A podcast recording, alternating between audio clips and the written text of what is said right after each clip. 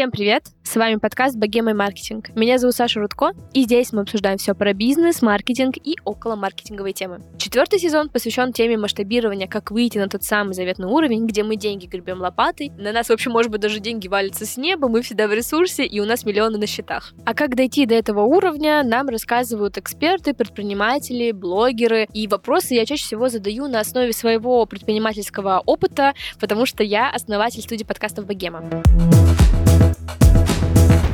Совсем недавно в подкасте мы с вами говорили про то, как стать успешным брендом и какие обязательные элементы у вас должны для этого быть. Но что касается ребрендинга, что делать, если бренд хочет переосмыслить себя и полностью обновиться? Мир меняется, правила рынка меняются, и как бренду адаптироваться, чтобы не потерять связь со старым? О правилах успешного ребрендинга мы сегодня поговорим с Анной Алькиной, старшим бренд-стратегом МТС. Ань, привет! Привет! Совсем недавно у МТС прошел большой ребрендинг, и у меня в инфополе про эту информацию была, если честно, везде. Так что я надеюсь, что сегодня с нами поделишься всеми этапами разработки, что было сложного, что получилось. И я, насколько знаю, вы довольно давно и долго готовились к ребрендингу, правильно? Да, все так. Если брать прям активный-активный этап работы, это был весь прошлый год. Но до этого был тоже еще больше года работы именно такой подготовительный, прощупывание, попытка осознать вообще необходимость этого ребрендинга и куда нам, в какую сторону его выруливать. Но вот когда мы уже осознали, что он будет, согласовали его. Это вот было начало прошлого года. Тогда мы начали прям активную-активную работу над ним. Это на самом деле для ребрендинга не так много времени. С момента того, как идея зародилась, и вы начали разработку концепции, или в том году вы уже были готовы анонсировать ребрендинг? Как э, тут происходит обычно в больших компаниях? Мы в прошлом году, в начале года, согласовали со всеми стейкхолдерами, что ребрендинг вообще нам необходим, он будет. У нас были первые какие-то концепции. Вот этот момент мы еще не были, конечно, тогда готовы выйти объявить, что вот у нас есть новый логотип, новые смыслы, там еще что-то. Мы просто вот на начало года просто приняли это решение и начали над ним работать. Я пока готовилась к нашей с тобой беседе, я прочитала ваш большой кейс на vc.ru и вообще в целом довольно много разных материалов про ребрендинг и выделила несколько шагов по ребрендингу, которые я хочу с тобой обсудить. Сначала просто их проговорю и дальше прям по отдельным шагам с тобой пойдем. Первое — это определение целей ребрендинга. Второе — это исследование аудитории. Третий шаг — это корректировка бренд-платформы и архитектура бренда. Четвертый шаг — разработка визуального стиля нового. И пятое — коммуникационная стратегия. В общем, в целом довольно интересно, на самом самом деле оказалось читать про ребрендинг, потому что далеко не все бренды вообще на это решаются. И поэтому в первый шаг это вообще определение целей. И хочется понять причина, по которой вы поняли, что кажется МТСу пора меняться, что такого произошло или что вы почувствовали, что кажется пора обновиться. Точно. Самое главное это вот понять, зачем тебе нужен ребрендинг. Потому что ребрендинг ради ребрендинга или ребрендинг, когда, там, не знаю, пришел новый маркетинг-менеджер и решил просто что-то поменять, это как будто бы достаточно бесполезная история. Она не несет какой-то ценности ни для клиентов, ни для компании. Другое дело, что это может быть рестайлинг, там просто обновление визуального стиля, когда компания понимает, что ее визуальный стиль уже не совсем отвечает трендам или, может быть, не до конца отражает смыслы, которые были заложены. Тогда, ну, тут понятная цель обновить э, свою визуальную представленность, больше соответствовать каким-то культурным кодам. А когда компания решается на ребрендинг, обычно процесс начинается ну, задолго до того, как появляется какое-то визуальное его воплощение, потому что ребрендинг — это отражение больших перемен внутри компании. И, как правило, это начинается вообще с бизнес-стратегии. И в нашем случае так и было, потому что в 2019-м МТС принял новую стратегию, стал развиваться как э, экосистема, и мы стали постепенно запускать новые сервисы помимо телеком-услуг. У нас стали появляться музыка, появился сервис KION, появилась э, библиотека своя, стали развивать решения для умного дома. Появился у нас э, сервис по покупке билетов МТС Live, это на самом деле больше, чем покупка билетов. Там есть и свои привозы артистов. Ну, то есть такое большое-большое entertainment направление появилось. И было непонятно, что это уже компания, ну, несколько иная. Она уже не только предоставляет телеком-услуги, а стремится предоставлять IT-сервисы, цифровые сервисы для людей. И присутствие в этих разных категориях, оно накладывало какое-то обязательство, да, наверное, компании в этой категории как-то более нативно присутствовать и, соответственно, соответствовать ожиданиям клиентов, выполнять какие-то их э, задачи. И в этом смысле уже было сложно это все делать под одной идентикой и под старыми смыслами бренда. Поэтому мы пришли к выводу, что нужно что-то поменять. И сначала мы хотели развить то, что было, используя те элементы бренда, которые у нас были, мы хотели дополнить их инструментарий, дополнить, может быть, там цветами какими-то разнообразными. То есть мы сейчас говорим вот про вот это знаменитое яйцо МТС, да? Ты про это? Да. Что вы хотели его адаптировать? Да, мы сначала стремились его сохранить, и вот тезис о том, что насколько там оно нам э, ценно, мы под сомнение не ставили. Мы считали изначально, что пока что никто не готов, и все к нему привыкли, это такой знаковый элемент, и нужно его оставлять и просто попытаться его доразвить. И мы тогда пытались как-то его по-новому переосмыслить, как-то доразвить, добавить новые бренд-элементы в визуальную систему, чтобы каждый сервис, который у нас появлялся, и те, что у нас были, они могли какую-то большую самостоятельность приобретали, каких-то больше визуальных каких-то средств выражения, чтобы они соответствовали категории, в которой они появляются. Но как бы мы ни упражнялись, у нас ничего не выходило, и в такой системе мы все равно оставались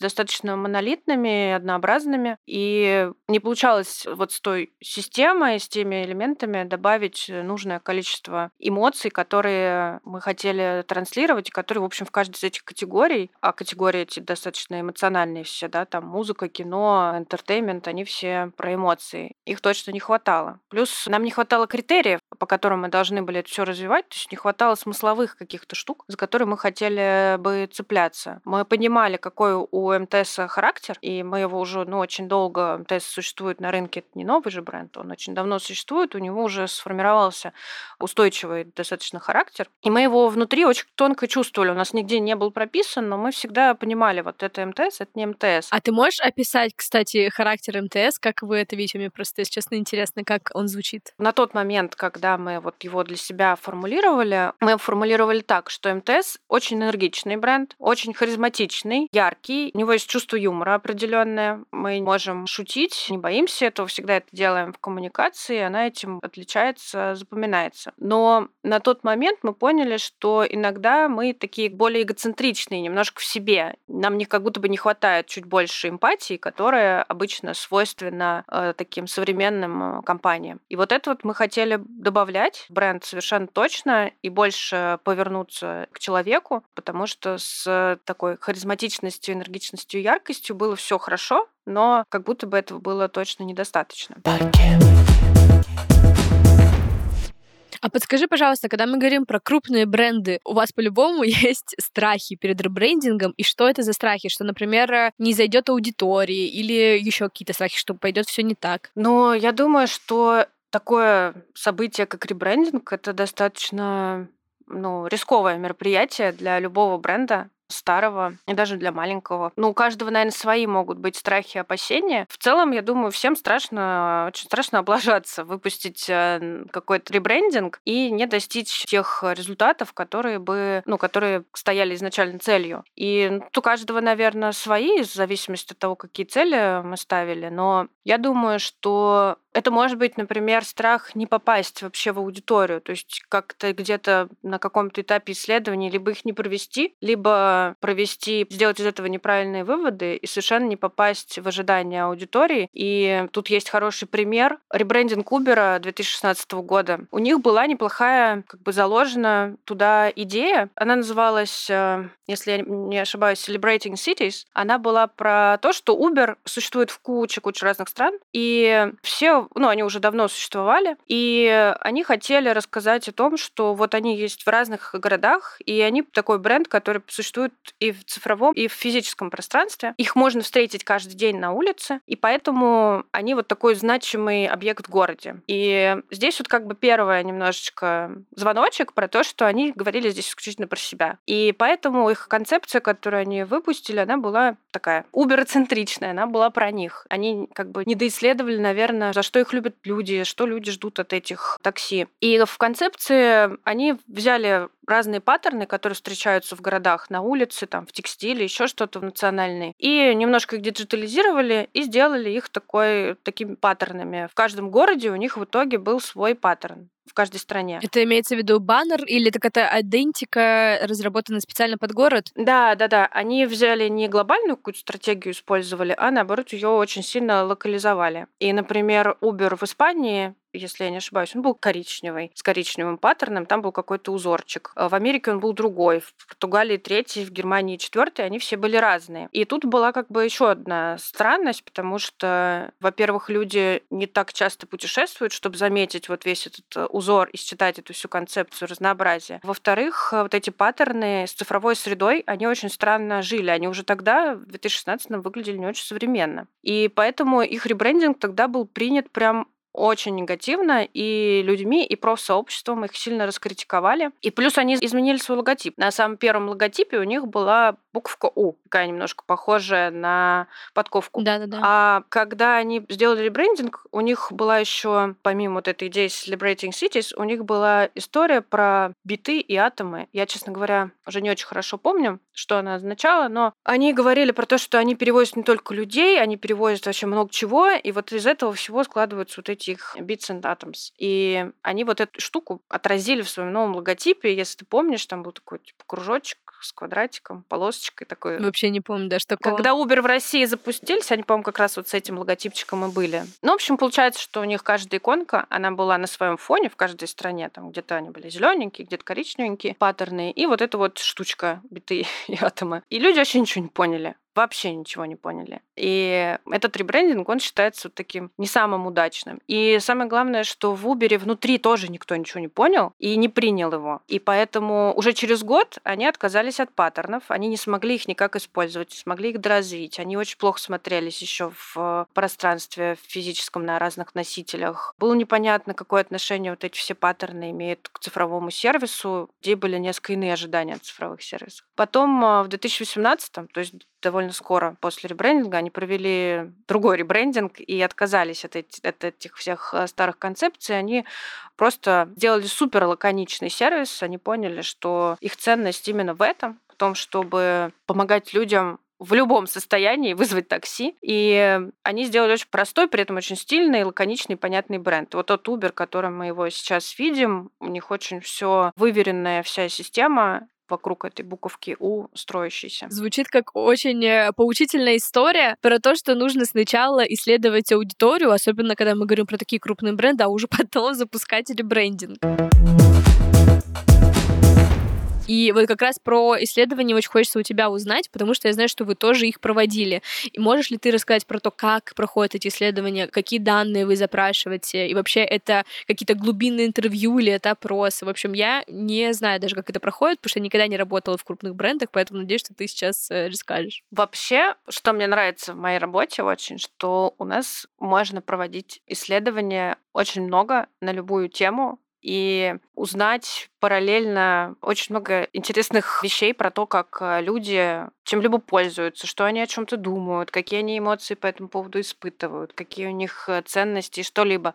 И за время ребрендинга мы провели очень много разных исследований, и они совершенно разные, в том смысле, что, мне кажется, мы использовали очень много разных инструментов. Это были и кабинетные исследования, когда мы просто садились и анализировали. Ну, сначала, например, мы проанализировали себя. Мы начали с того, что мы провели аудит своих атрибутов бренда, поняли, что нам как компании ценно, что посмотрели на конкурентов, что у них там есть, чего нам не хватает, например, или что нам нравится в этом, что не нравится. Провели интервью со стейкхолдерами внутри компании, пообщались со всеми топами, кто спросили у них, что им ценно в бренде МТС, что им нравится, почему они любят компанию, что они хотят в ней развивать, привнести. Что было очень ценно, кстати, из этого исследования, что все единогласно говорили, что им хочется, чтобы у МТС была ну, прям зафиксированная миссия и было более понятно и очевидно, зачем вся компания целиком, а куда она движется, кем она хочет стать. То есть вроде бы на кончиках пальцев это всеми чувствуется, но хочется вот такой вот на уровне более явно манифестируемом это это зафиксировать. И это, кстати, очень и меня мотивировало, когда я разговаривала со всеми этими людьми, я понимала, то, что мы сейчас делаем, ту работу, она всем нужна, и она будет полезна явно. Мы проанализировали, естественно, конкурентов. Нам было очень интересно понаблюдать за ребрендингами экосистем, которые у нас произошли не так давно. Это были Сбер и ВК. Мы изучали их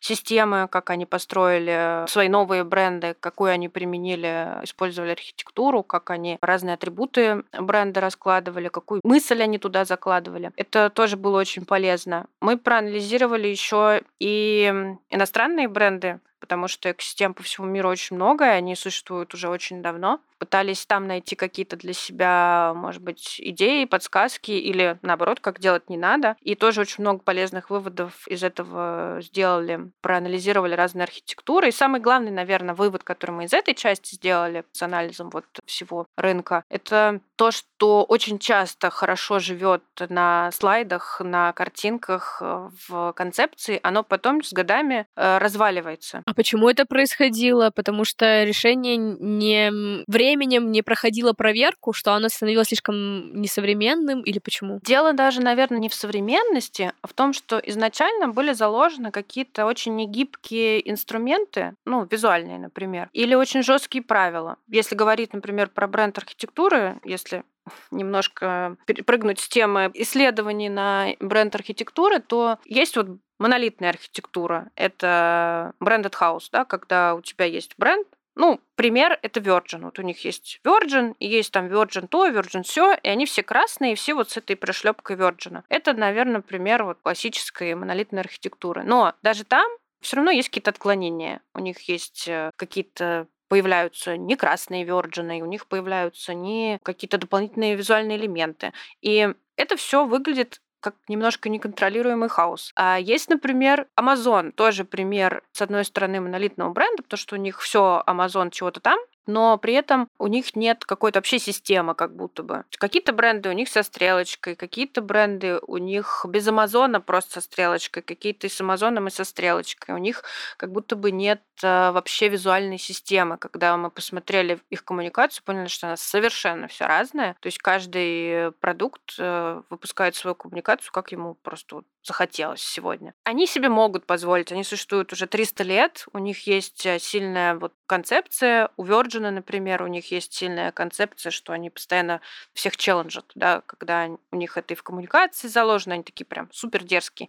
Их сложно не узнать, даже если они будут, не знаю, если они фиолетовый перекрасятся, мне кажется, даже ничего страшного глобально для бренда не случится, они очень сильный бренд. Но когда вот в нашем случае, когда мы строим фактически, ну, мы не строим прям новый бренд, да, но мы пытаемся пытаемся создать новую систему и рассказать, что вот это МТС, и это МТС, это тоже МТС. Нам нужно было иметь систему более управляемую, при этом достаточно гибкую. И вот в этом была, наверное, самая сложность. В том, чтобы и преемственность э, сохранить у новых продуктов, чтобы было понятно, что они от МТС, и при этом дать им достаточно свободы, чтобы они могли в каждой своей категории играть по правилам категории и нести туда свои какие-то ценности, идеи, при этом не противоречия как бы материнскому бренду.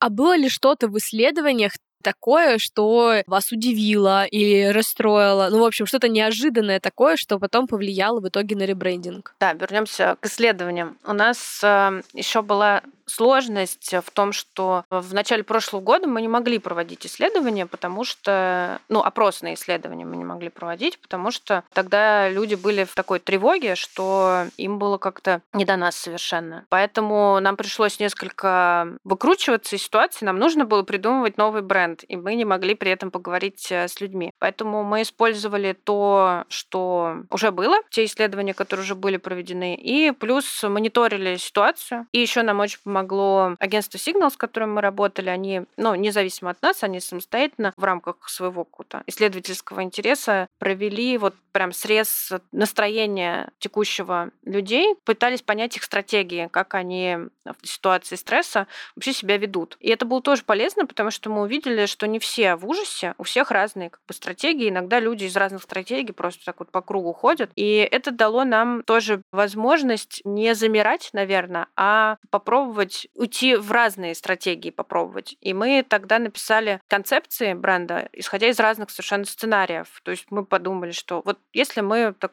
замрем такая будет концепция. Если мы будем оптимистами, такая будет стратегия. Если мы будем пытаться давать людям что-то дополнительное, большее, такая будет у нас концепция. И когда уже чуть-чуть настроения улеглись, в смысле тревоги, мы прям следили за этим индексом, мы уже протестировали эти концепции и поняли, что, в принципе, действительно люди, это вот то, что нас, э, наверное, удивило, воодушевило, что, в принципе, люди не замерли, они не собрались все страдать, и они достаточно с интересом относятся к тому, что вообще бренд им может предложить. И еще исследования не нами проведенные, просто и международные, и российские смотрели постоянно, и выяснили, что люди еще со времени пандемии, в принципе, к брендам стали относиться несколько иначе. Они стали на них возлагать какие-то ожидания, и по поводу того, чтобы бренды как как-то свою социальную позицию выражали и стали ожидать от брендов поддержки какой-то эмоциональной. Она могла совершенно по-разному выражаться. Например, в России мы увидели, что люди хотят, чтобы реклама их радовала и развлекала, чтобы э, бренд какую-то позитивную повестку вносил. И это, кстати, стало тоже для нас важным э, знанием, потому что мы, как я уже сказала, по характеру очень яркий, харизматичный бренд, и мы не хотели переставать таким быть и становиться слишком серьезными хотели продолжать людей э, развлекать, радовать, что-то новое привносить их, да, вдохновлять. Поэтому мы в этом смысле стали, наверное, чуть смелее в придумывании концепций и не стали себя сильно ограничивать только консервативными сценариями.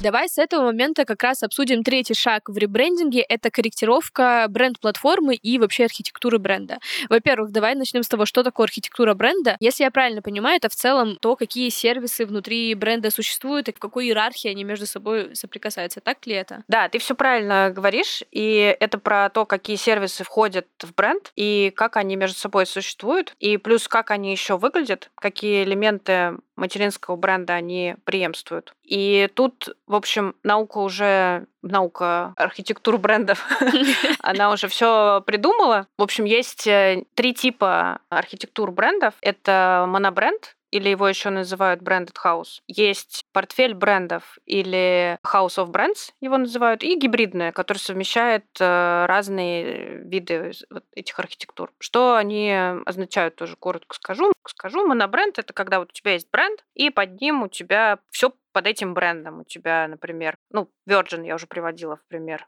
там Virgin авиалинии есть. А если мы говорим про российские, например, компании, то Про российские. Монолитный бренд. Ну вот мы были монолитным брендом изначально. У нас было все одинаково выглядело. Яйцо, МТС, плюс э, название сервиса какого-то у нас было МТС э, Музыка, МТС Live. А когда Сбер запустил свой ребрендинг, э, они тоже... У них скорее гибридная была архитектура, но они больше склонялись к монобренду, потому что большинство сервисов у них под названием Сбер, и большинство из них были зеленые, вот с их градиентом. Но в чистом виде, на самом деле, монобрендов их не существует, потому что очень сложно выдерживать это все. Ну, таких больших больших экосистем не существует. Конечно, если у тебя не очень большой бренд, и там у тебя в портфеле три продукта, то, наверное, ты можешь совершенно спокойно монобренде существовать. А портфель брендов это наоборот, когда у тебя все бренды разные, и они не преемствуют материнскому бренду. Как правило, по такой логике идут FMCG бренды, ну там Procter Gamble, пример, или Unilever. У них очень много разных-разных-разных а, брендов, которые живут самостоятельной жизнью. И большинство, наверное, экосистем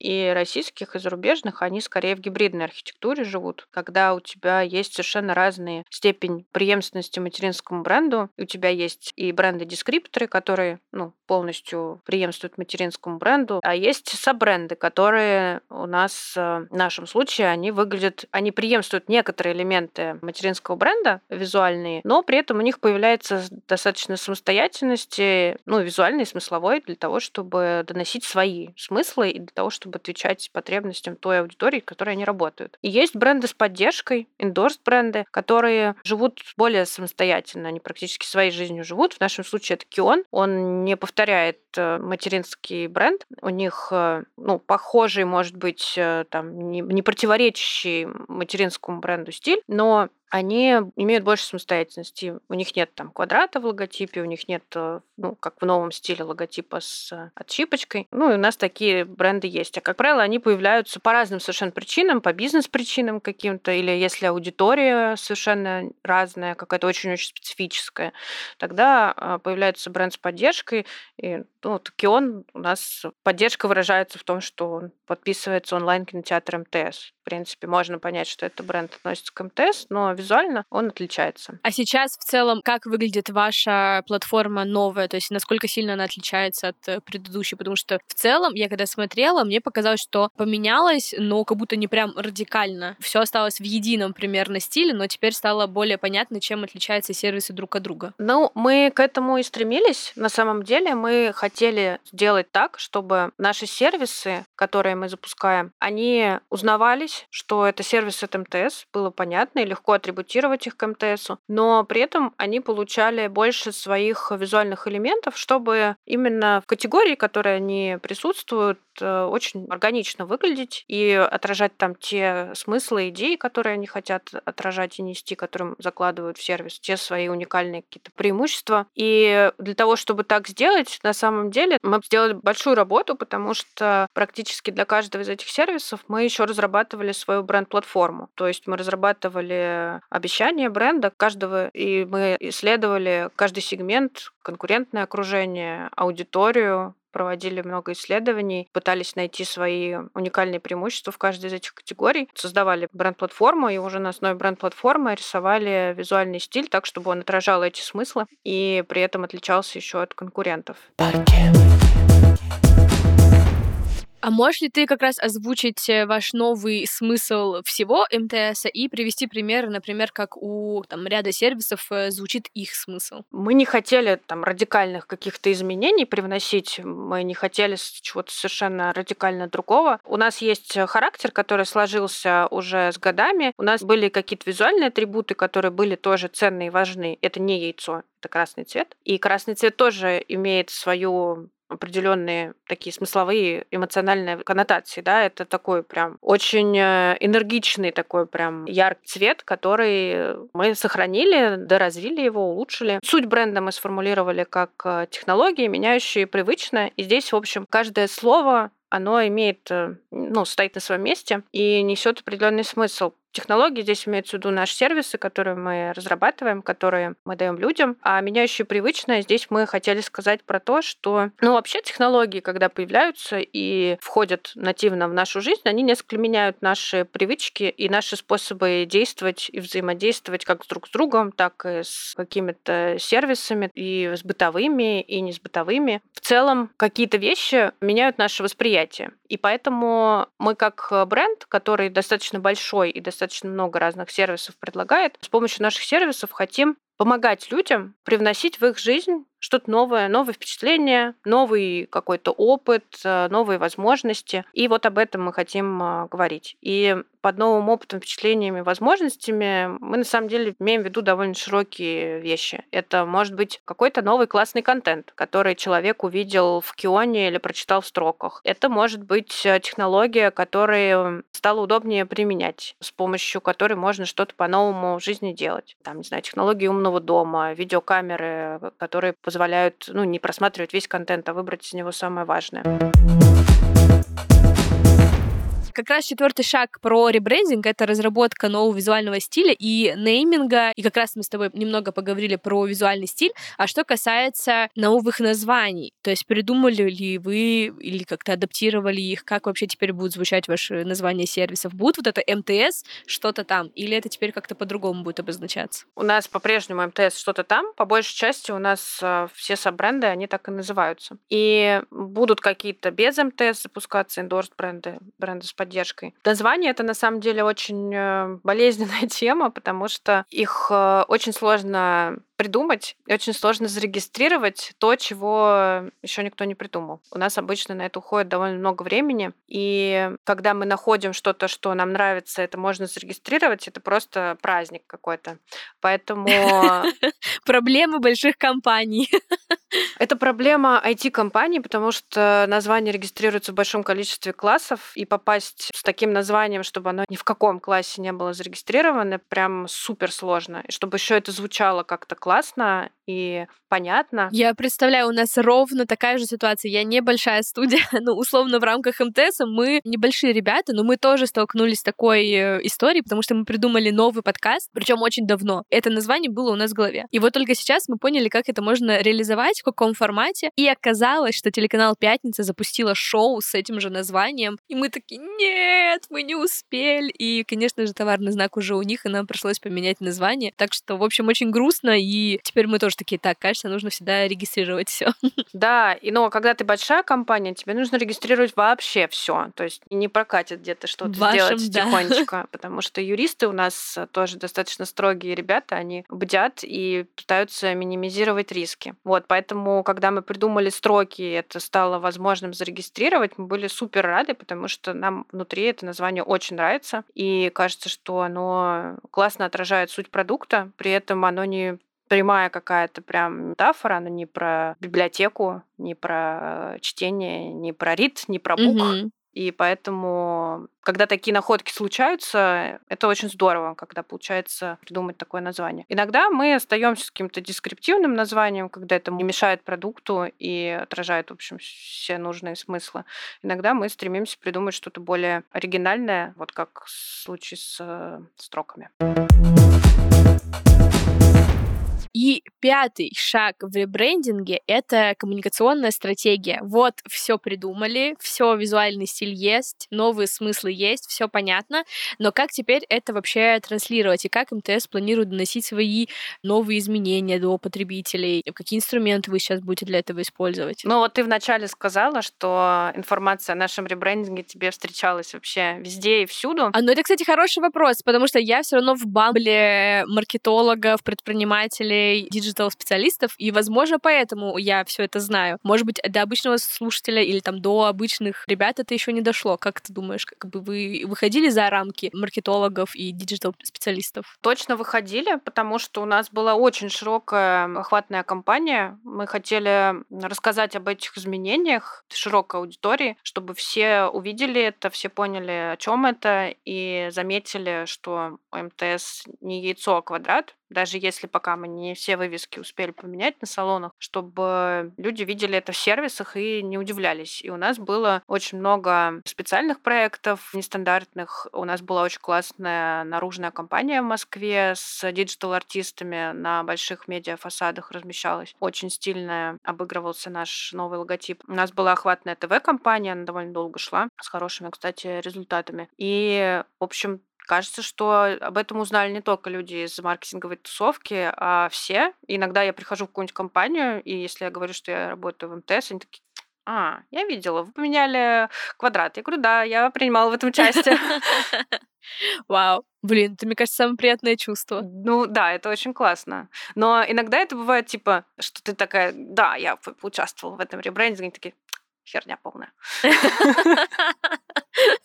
Ну, тут уж коллеги, они бывают и такими, это правда. Но на самом деле большая часть э, отзывов, она на самом деле позитивная. Редко кто говорит, что я ничего не понял, зачем вы это все сделали. И, но когда начинаешь это рассказывать, объяснять, как-то становится понятно. Видимо, с э, этой части людей мы как-то не все смыслы идеи донесли. Вот, а может быть... Ну, у вас теперь есть много лет, чтобы донести. Возможно, просто всем нравится. Это тоже надо принять, когда делаешь ребрендинг.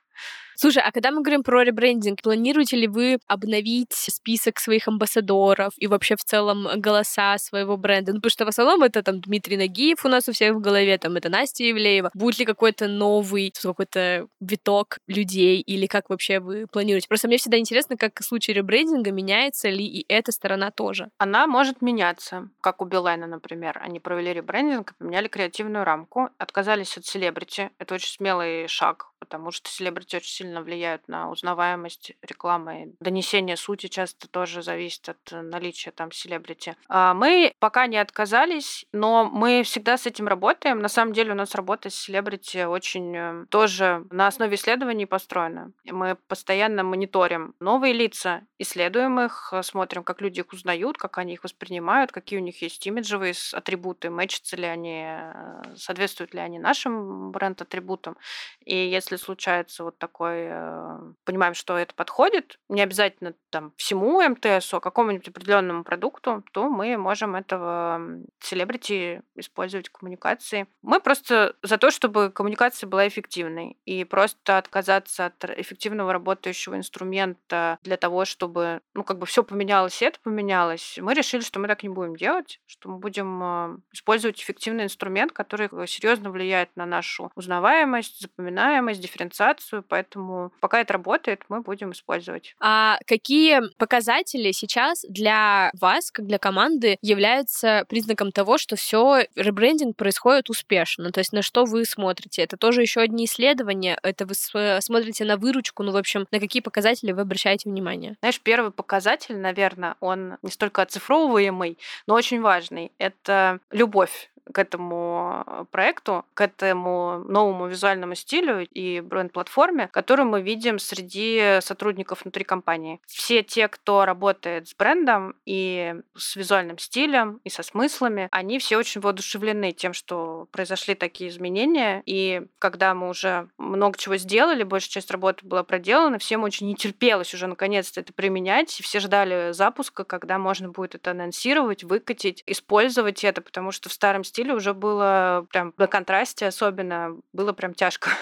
И все очень хотели использовать новый, э, красивый, функциональный, рассказать о том, что вообще происходит. Это, кстати, мне кажется, очень большой фактор успеха, потому что когда внутри компании это применяется и все любят, это очень важно чтобы это не вызывало отторжения. Но если говорить об измеряемых атрибутах внешних, мы пересобрали наш бренд Health Tracking. Это такое ежеквартальное исследование, которое мы проводим уже много лет, э, которое оценивает, ну, во-первых, строит классические воронки узнаваемости, знания, пользования и так далее. Вот. А во-вторых, замеряет важные для нас имиджевые атрибуты. И мы в конце года провели тоже исследование очень большое, спрашивали у людей, как они вообще воспринимают экосистему, понимают, понимают ли они, что это такое, что для них важно в этих экосистемах, как они понимают, что бренд — это экосистема, какие, ну, там, пытались найти эмоциональные их восприятия разных брендов. И то, что мы узнали, мы заложили в новое исследование. Оно пока еще в процессе. Мы еще не получили результаты из него. Мы его запустили только во втором квартале. Но вот по этому бренд health трекингу мы будем смотреть на то, как нам удается доносить наши имиджевые новые атрибуты и удается ли нам строить то, что мы хотим, и, возможно, корректировать что-то в коммуникации. По первым результатам э, мы видим, что рекламная эффективность, она достаточно высокая, и узнаваемость бренда не просела. Это тоже один из рисков, когда запускаешь ребрендинг, что упадет узнаваемость бренда. Но нет. Мы видим по компании, например, МТС Travel, который уже в новом стиле был запущен, что узнаваемость достаточно высокая, донесение сути тоже очень хорошее, на уровне, ну, даже чуть лучше, чем у предыдущих наших компаний и лучше, чем в среднем по рынку. Слушай, звучит все супер. Спасибо большое, что рассказала нам про такой вообще огромный, оказывается, этап и развитие как ребрендинг, потому что, если честно, я думала, что это чуть проще, но ты столько вводных рассказал, что это нужно сначала провести исследование, что их еще разные виды, еще на разные потребности. И потом ты еще упомянула, что на самом деле ребрендинг, он касается же не только онлайн, но еще и офлайн, то есть вам надо еще и вывески поменять. Я об этом даже не подумала, что даже в магазинах это все нужно тоже обновить и поменять. Это все безумно интересно, и мне кажется, что, ну, мне ваш ребрендинг зашел. Мне правда показалось, что все очень лаконично, все очень логично и понятно. Мы тем более еще как э, студия тоже планируем с э, МТС-строками сотрудничать. В общем, тут довольно много всего интересного, и мне кажется, что это довольно удачно все. Спасибо. Очень это приятно слышать, потому что я лично этот проект очень люблю. Он действительно был очень сложный, и то, о чем я еще не сказала, то, что, мне кажется, тоже важно упомянуть, что в этом проекте участвовало очень много подразделений, и мы как бы эту работу координировали. Очень много здесь было всяких тоже нюансов, связанных с координацией, с тем, чтобы всех заразить этой любовью к этому, объяснить значимость всего этого и наладить вот эти все взаимоотношения, чтобы все отделы, все подразделения были заинтересованы, замотивированы так же, как мы заряжены, и стремились это сделать прям на лучшем уровне. Вот. Это тоже прям супер важная вещь э, в больших компаниях, чтобы все работали на одной волне. Супер. Аня, спасибо тебе большое. Была чудесная беседа. Я даже, знаешь, немножко как будто в мир учебника погрузилась э, с твоими примерами. Было, правда, очень интересно. Поэтому, ребят, если вам понравился этот выпуск, поставьте звездочки и отзывы в Apple подкастах, подпишитесь на нас на Яндекс Музыке. В общем, поконтактируйте хотя бы как-нибудь с этим подкастом, потому что это все помогает в продвижении. Ну и также вы можете написать нам в директ, что вам понравился этот выпуск. В общем, спасибо большое, что были с нами, и услышимся в следующих выпусках. Всем пока! пока-пока.